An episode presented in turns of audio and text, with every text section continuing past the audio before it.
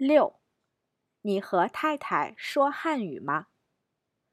我有几个学生，他们的太太都是中国人，但是有时候我问他们：“你和你太太说汉语吗？”他们都说：“我们不说汉语。”我很好奇，为什么太太是中国人，但是他们不说汉语？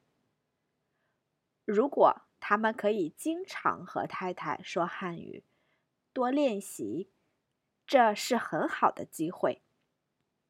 有一天，我问一个学生 Z：“ 你和太太经常说汉语吗？”我们不经常说汉语。为什么？我太太觉得我说的不好，她听不懂。还有，我说的很慢，他很着急。他说：“你在说什么？你说的太不好了，我听不懂。不要说了。”哈哈哈！现在我明白了，为什么你们不和太太说汉语。我还有几个学生，他们也不和太太说汉语。他们很聪明。